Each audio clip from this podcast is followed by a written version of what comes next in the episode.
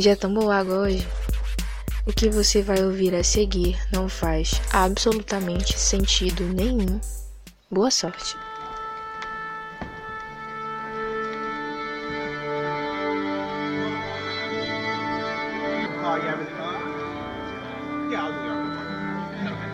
Será que eu devia falar sobre desespero? Será que perguntar se eu devia já não é falar sobre? E por que será que eu preciso que me digam se eu devo ou não falar sobre qualquer coisa? Mas falar sobre o que não queremos só porque tem outras pessoas falando sobre isso não é se machucar aos poucos? Isso acabou sendo um pouco desesperado. Acho que afinal já estamos falando sobre desespero. Ou só eu tô falando, né? Não tenho certeza. E quantas milhões de vezes a gente escuta e diz a palavra eu? Ouvi alguém falar sobre isso no filme. Parece que é reconfortante falar sobre si. Mas se a gente não falar sobre si, quem é que vai falar? Quer dizer, falar de verdade, porque as pessoas falam umas das outras, mas elas não falam sobre quem as outras realmente são porque ninguém sabe quem realmente são as outras pessoas. E as pessoas também não sabem quem elas mesmas são. Talvez pudéssemos ser mais felizes se usássemos mais ainda a palavra eu. Não de uma forma narcisista ou egocêntrica, mas para tentar saber quem a gente realmente é. Porque se a gente soubesse, ia saber que só vale a pena falar de outra pessoa se for para falar do que aquela pessoa realmente é. Isso pode soar ruim, porque existe essa mania de achar que no fundo todo mundo é ruim. Eu sei, é que dá medo admitir que no fundo todo mundo é um amontoado confuso de uma coisa que ninguém sabe o que é. E é mais fácil sim dizer que no fundo a gente é assim mesmo, porque aí a gente vai acreditar que sabe o que é, sem precisar fazer muito esforço. Também porque assim tudo que acontecer de bom vai ser extraordinário. E é o que a gente faz, a gente exalta coisas que vêm rotuladas. Tá vendo? Na verdade, existe bondade, existe beleza, existe verdade, como se não fosse fácil acreditar que existe tudo isso. Não é errado elogiar ou exaltar coisas assim, e nem é absurdo falar que elas fazem a gente acreditar no lado bom de estar aqui nesse planeta tão azul e tão pequeno. O absurdo é achar que é preciso fazer isso para que as pessoas acreditem que é bonita a vida, como se fosse difícil acreditar que ela é. E só a gente nem tá mais tão desesperado assim para falar sobre desespero. Afinal, a vida é tão bonita pra gente ficar se preocupando se pode ou não falar que ela não é. O que importa mesmo é não ter medo das afirmações, porque a cada dia as afirmações são mais relativas. Cada um tem sua própria verdade. Isso é bonito por um lado e meio desesperador por outro. Quem sabe o desespero seja mesmo o medo de que ninguém queira falar sobre o medo de se desesperar.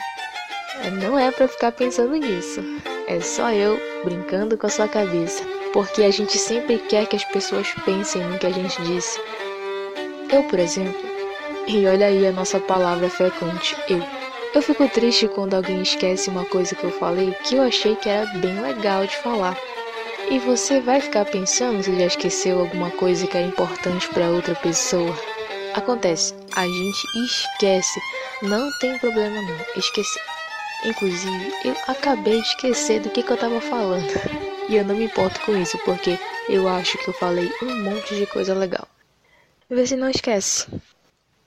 Como se sabe, a música é a perfeita introdução e finalização para um ótimo dia. Então vamos curtir agora a incomparável voz da talentosíssima Ediele Vieira cantando Fly. É com você, Didi. Arrasa!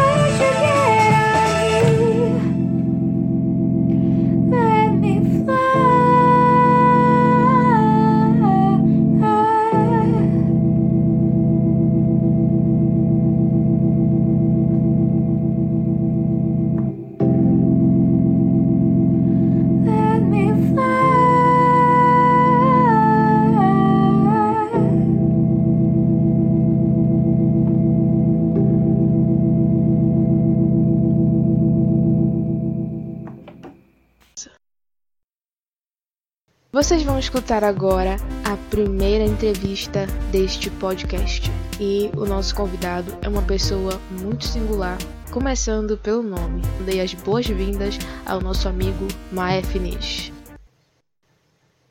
Você fala sempre o que você quer? Hum, não, na verdade, assim, às vezes eu falo muita besteira, né? Tipo, eu solto uma fala e depois eu me arrependo de ter falado o que eu falei depois. Mas aí não tem mais como, né? Porque não dá pra voltar no tempo. Mas nem sempre eu falo o que eu quero. Às vezes eu penso, às vezes sai no automático. Aham. Uhum. É, não tem mais jeito. Você acha que as pessoas deviam imitar essa sua atitude de falar coisas absurdas depois se arrepender? Com certeza não. É muito cringe, dá uma vergonha depois. Muita vergonha. Melhor pensar antes de falar. Isso acontece comigo também. Você já quis falar alguma coisa que você achava que era muito legal, mas não falou porque teve medo que alguém achasse muito absurdo? Olha, por absurdo não, mas geralmente por gosto, né? Por exemplo, na minha loja, eu trabalho com um pessoal que é um pouco mais velho e eles não gostam das mesmas coisas que eu gosto. Aí, por exemplo, saiu um trailer de um jogo essa semana e eu fiquei super animado lá na loja, querendo que o pessoal me entendesse, mas ninguém conseguia entender porque ninguém gostava do que eu gostava. Aí foi meio engraçado, porque eu tava numa reação super animada e o pessoal, tipo, tudo cabisbaixo. Uma questão de gosto, não de absurdo. É, uma questão de gosto. Uma coisa que você acha muito bizarra, mas que goste muito e não pode contar para ninguém porque tem vergonha e tal, mas que se quiser falar agora. Eu gosto de corais infantis. Por quê? Porque é bonito as vozes, é, a construção, e também é fofo, e às vezes é legal você ver um monte de crianças cantando. É muito de, sei lá, dá uma calma no coração. As pessoas deveriam gostar de corais. Com certeza, corais são maravilhosos e melhoram qualquer música. é verdade, eu concordo. Essas foram as minhas três perguntas. Muito obrigada pela participação. De nada. Tchau, tchau. tchau. Para o nosso quarto quadro, nós temos uma pessoa feita de referências e que não faz o menor sentido, vivendo na descontinuidade temporal do mundo humano e sonhando com o mundo dos outros. Eita da descrição. Dear Miss Strange, o que é que todo mundo devia antes das 10 da manhã? Conta pra nós. Ohio, dear friend. Quer dizer, isso é outro quadro. É que eu não sei muito bem como iniciar a minha indicação. Abre aspas, a escolha feita entre várias opções. Uma das definições para essa palavrinha. O que eu sei é que acabei descobrindo nesse processo que eu tenho uma dificuldade absurda de fazer escolhas. Então pensei bem e decidi que falaria a primeira coisa que viesse à minha cabeça já que a proposta desse espaço é a livre expressão da inexistência de sentido aparente, desfazendo-se do que é óbvio. É, foi isso que veio à minha mente. E então eu pensei que, embora fujamos do sentido, que mais me aproxima das coisas do mundo é o sonho. Porque na maioria das vezes os meus não fazem nenhum sentido. E assim, ao acaso dos sonhos, dos quais minha lembrança rememora com igual confusão mental, eu os proponho a viajar por aquilo que conversa, em algum universo onírico com Dali. Não esse aqui, o Salvador mesmo. E se você ainda está ouvindo, é porque isso fez algum sentido para você, ou não, e tudo bem. Então, isso seria o que eu faria antes das 10 da manhã, e que talvez funcione para você é uma possibilidade de relaxamento da mente, principalmente quando ela está confusa ou quando você está ansioso demais para perceber as coisas ao redor com clareza. Em alguma instância, funciona para mim.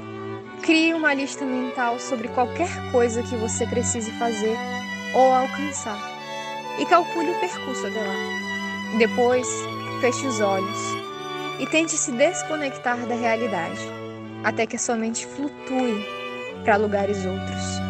Se isso não funcionar, acrescente alguma melodia, alguma música, algum som que te relaxe, que te eleve, que faça ou não algum sentido para você. No meu caso, é ouvir Canon em D maior do Joan Pachkar. Então você vai me perguntar: o que fazer listas tem a ver com relaxar? Parece confuso, não é mesmo? É que as listas, principalmente quando estão ligadas a possibilidades futuras, me fazem acreditar que existe uma possibilidade ou outra. E aí eu me desligo, relaxo e sonho. Então, se o mundo acaba às 10 da manhã, às 9, às 9 a gente sonha. Take the reference. E para encerrar o nosso primeiro episódio, não podia faltar uma opinião vinda direto do estranho mundo dos humanos. Então se liga que hoje quem aceitou vir falar com a gente foi a maravilhosa Joyce Freitas. Diga pra gente, Joyce, qual é a sua opinião? Na minha opinião, maquiagem não é o inimigo da mulher. Na verdade, eu acredito que seja arte. Como toda arte é unissex, não tem idade, etnia ou qualquer outra restrição. Inimigo mesmo é o padrão. Tá fora de moda e completamente brega.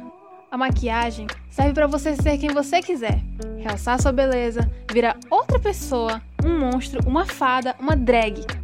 Para mim, maquiagem é arte e deve expressar aquilo que você quer mostrar para o mundo. Com muita cor, pouca cor, glitter, prótese ou nada. A única coisa que não vale é fazer isso porque todo mundo tá fazendo, ou fazer pelos outros. É bom fazer arte e é melhor ainda se você conseguir parecer estranho verdade, é a palavra que as pessoas substituem por autêntico. Faça alguma coisa que ninguém nunca viu. Surpreenda o mundo. Deixa sua marca. Ou não. Faz o que você quiser. O que, que eu tenho a ver com a sua vida, não é mesmo? Nota de esclarecimento. Essa ideia não foi minha, e a única motivação para fazer isso foi que ninguém ia escutar. Qualquer coisa que por acaso tenha feito algum sentido não é de forma alguma da minha responsabilidade. A vida é curta para ficar falando sobre o que a gente vê. Esqueceu de beber aquela água, né?